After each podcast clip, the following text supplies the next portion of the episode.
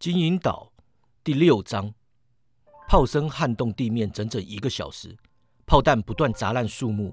我持续转移位置，让那些恐怖的炮弹追着打。我不敢接近栅栏阵地，因为炮火集中射击那里。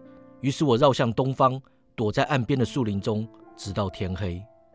伊斯帕纽拉号依然停在原位，不过船上高挂着海盗黑旗，红光闪烁，轰然巨响。我看见最后一枚炮弹呼啸而过，我继续观察敌方动静。他们在河口生火，一艘小船于营地和大船之间来回游走。人们像小孩般大呼小叫，听得出来他们有喝兰姆酒。我站起身来，在萤火后方的山丘间看见一颗独自耸立的白色巨岩。我认为那可能就是班刚恩提过的白色岩石，而我改天或许会有用得到小船的地方。我绕过树林，抵达栅栏阵地后方，回到朋友之间。小船在船员上岸后，船长乡森和医生本来打算制服剩下的六名船员，抢船离开。结果一来因为没有风，二来我又不在船上，所以没这么干。他们并不怀疑我的忠诚，只是担心我的安危。医生带杭特上岸观察环境，发现栅栏阵地小屋十分适合防御。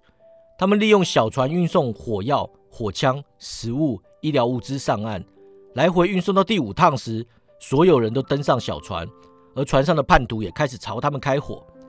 交战片刻后，医生等人上岸，赶往栅栏阵地。在争夺小屋的过程中，汤姆·瑞德鲁斯受伤身亡。不过，他们终究夺下了小屋。接着，船上的火炮就一直瞄准小屋射击，但由于树林遮蔽视线。所以也没击中目标。在对方终于停止射击后，我就出现了。我把今天的事情说了一遍，然后开始打量环境。木屋的屋顶、墙壁、地板都是松木打造。门口有门廊，门廊下有泉水涌出。屋内没有家具，只有一块类似火炉作用的石板。阵地内的树木几乎都被砍下来建小屋，只有栅栏附近还有些树。瑞德鲁斯的尸体躺在国旗下，还有个新加入的水手葛雷，脸上包了绷带。为了不让我们士气低落，斯摩列船长召集所有人，开始分派卫哨。两个人出门捡木材，两个人帮瑞德鲁斯挖坟墓。医生充当厨师，我则在门口站岗。船长在众人之间游走，提振士气，水手帮忙。医生来到我身旁抽烟，说道：“你说的班刚恩值得信任吗？”我说我不知道，我甚至不清楚他是不是疯子。医生回道：“他独居荒岛三年，吉姆不可能像你我这般正常。”你说他想吃卤肉？是的，先生。我回答，他就说：“幸亏我的鼻烟盒里放了块帕马森卤肉，刚好送给班刚恩。”埋葬瑞德鲁斯。吃过晚餐后，三巨头开始讨论接下来的情况。他们似乎都不知道该怎么办了。物资太少。我们会在救援赶到前饿死。我们最好的做法就是一直杀海盗，杀到他们投降或驾船离开为止。他们原先有十九人，此刻剩下十五人，还有两人受伤，至少一个是重伤。再说，我们还有两个值得信赖的伙伴——兰姆酒和天气。我累坏了，睡得跟木头一样。第二天早上，我在一阵喧哗中醒来。何谈奇，我听见有人说，接着是一下惊呼。席尔法亲自来了，我跳起身来，一边揉眼睛，一边冲到墙上的射击孔后偷看。栅栏后有两个人，一个挥舞白旗，另一个则是神态自若的席尔法。天色尚早，寒意逼人，天空晴朗无云，林顶在阳光照射下呈玫瑰色。但席尔法和他的手下站在阴影中，膝盖以下都让薄雾遮蔽。别出来，船长说，八成有诈。他对海盗喊道。是谁啊？现身，不然我们就开火！席尔法大叫：“何谈奇！”船长站在门廊，回头对我们说：“医生监视北面，吉姆东边，葛雷西边，所有人火枪上膛，打起精神，小心为上。”接着他转向叛徒：“你想怎么样？”这回是另外那个海盗回话：“席尔法船长要跟你们谈条件。”船长喊道：“席尔法船长。”没听过谁呀？船长是吗？你升的好快啊！约翰回道：“因为你擅离职守，这些可怜的船员才选我当船长的，先生。他特别强调擅离职守，只要谈好条件，我们愿意服从，不计前嫌。斯摩列船长说：“我一点也不想跟你谈，不过要谈就来谈。如果有人来阴的，肯定是你的人。”席尔法拄着拐杖翻入栅栏，我是个不尽责的卫少，当场离开东侧的射击孔，偷偷来到船长身后。船长坐在门槛上，手肘靠膝盖，手掌顶着脑袋。席尔法十分吃力地爬上斜坡，避开树墩，但他一声不吭，终于来到船长面前。你可来啦！船长抬头说：“最好是坐下来。”你不请我进去坐，约翰抱怨：“坐在沙地上很冷啊。”船长说：“如果你是正直之人，此刻就会坐在你的厨房里，这是你自己的错。当我船上的厨师。”我就会好好的待你。要当席尔法船长，你就会被吊死。没关系，船长。海厨师说着，在沙地上坐下。只是你待会得拉我起来。船长说：“有话快说。”席尔法说：“说的是，斯莫列船长，你们昨天晚上干得很好。我不否认，有些我的人被你们吓到了，或许全部都吓到了，连我都吓到了。或许那就是我来谈条件的原因。但是听好了，船长，不会再有第二次了。”我们必须派人站哨，也得少喝点兰姆酒。或许你以为我们全都喝醉了，但是我很清醒，我只是累了。如果早一秒醒来，我就会赶上你行凶的瞬间。我赶到时，他可还没死啊！所以呢，船长语气冰冷如常，他完全不知道席尔法在说什么，但丝毫没有显露在语调里。我猜是班刚恩趁海盗醉倒时跑去他们营地，而我很高兴，如今只剩下十四个海盗要应付。所以条件就是，希尔法说，我们要保障，我们会弄到手，这就是重点。你们顶多就是自保，那是你们的重点。你有长跑图对吧？或许船长说。约翰回道：“我知道你有，我们只想要长跑图，我从来不想伤害你们。”船长插嘴：“不行，我们知道你本来打算怎么干，也知道此刻你干不成。”希尔法说：“听着。”交出藏宝图，停止射杀可怜的水手，或趁他们睡觉的时候打烂他们脑袋。只要你做到这一点，我们就提供你们选择。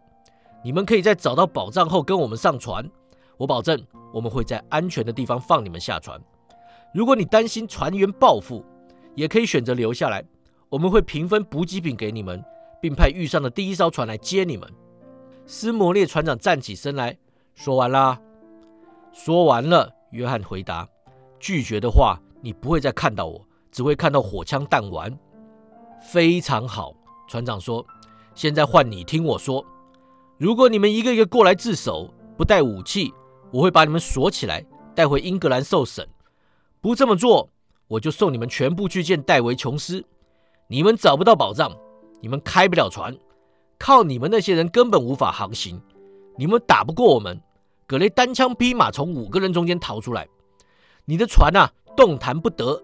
你们位于背风海岸，这是我最后一次跟你好好说话。下次遇见你，我会在你的背后开枪。走吧，小子，尽快离开。席尔法大怒，吼道：“拉我起来！”船长说：“不拉。”他吼：“谁来拉我起来？”没人理他。他破口大骂，爬过沙地，终于撑着前狼站起身来。他朝泉水吐口水，一小时内我就会攻下这间小屋。笑啊，你在笑啊！一小时内我要你求死不得。他气冲冲地爬出栅栏，消失在树林之中。席尔法离开后啊，船长转身面对屋内，发现除了葛雷外，没人待在该在的岗位上。那是我们第一次看到他发怒。岗位啊！他大吼。我们全都冲回原位。葛雷。我会在日志中记上你一笔。你是个恪尽职守的水手，屈劳尼先生。真没想到啊！啊，医生啊，我以为你从过军呢。如果你在丰特努瓦战役中就是这种表现啊，先生，你还是给我待在铺位上好。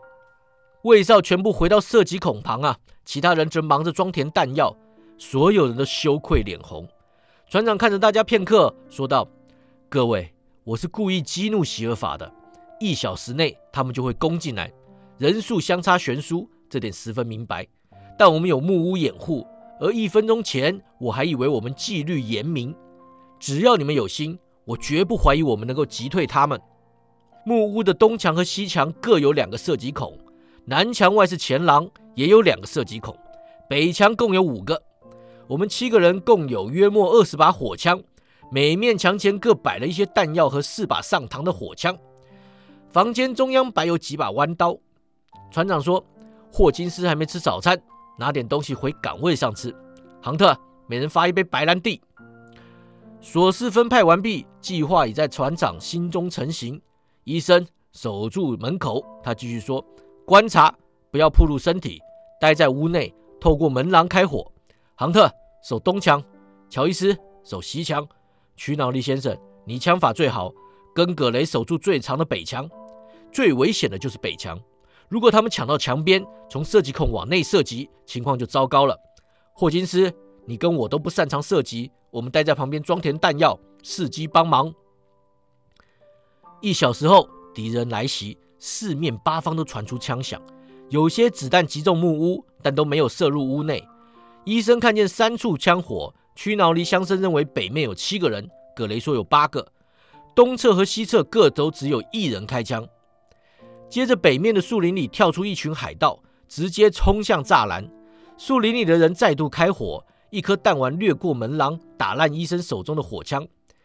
海盗像猴子般翻越栅栏，乡绅和葛雷不断开枪，三个人倒地，其中一个人爬起身来后转身逃跑，消失在树林中。另外有四个海盗冲上山坡，来到木屋外，有人抓住杭特的枪管，扯出射击孔。杭特撞上墙壁，当场昏倒了。另一人绕到门廊，持弯刀扑向医生。木屋中陷入一片混乱，到处都是叫嚣、火光、枪声及呻吟声啊！硝烟弥漫屋内。船长大叫：“出去，去外面作战，拿弯刀！”我抓起一把弯刀，冲出屋外，刚好看到医生打倒他的对手。船长下令：“所有人绕到屋后去。”我听从号令，举刀转过屋角。迎面遇上海盗安德森，他大吼一声，高举武器。我没时间多想，连忙跳向旁边，失足摔倒，滚落斜坡。紧跟在我身后的葛雷砍死了安德森。另外一个海盗在朝射击孔内开火时被枪击中，躺在地上痛苦哀鸣。第三个海盗被医生解决掉。闯入栅栏的四个海盗只剩下一个还活着，而他吓得丢下弯刀，匆忙爬出栅栏。转眼之间。敌方逃得干干净净，留下五个同伴躺在地上。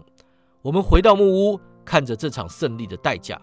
杭特昏倒在射击孔旁，乔伊斯头部中弹，永远不会动了。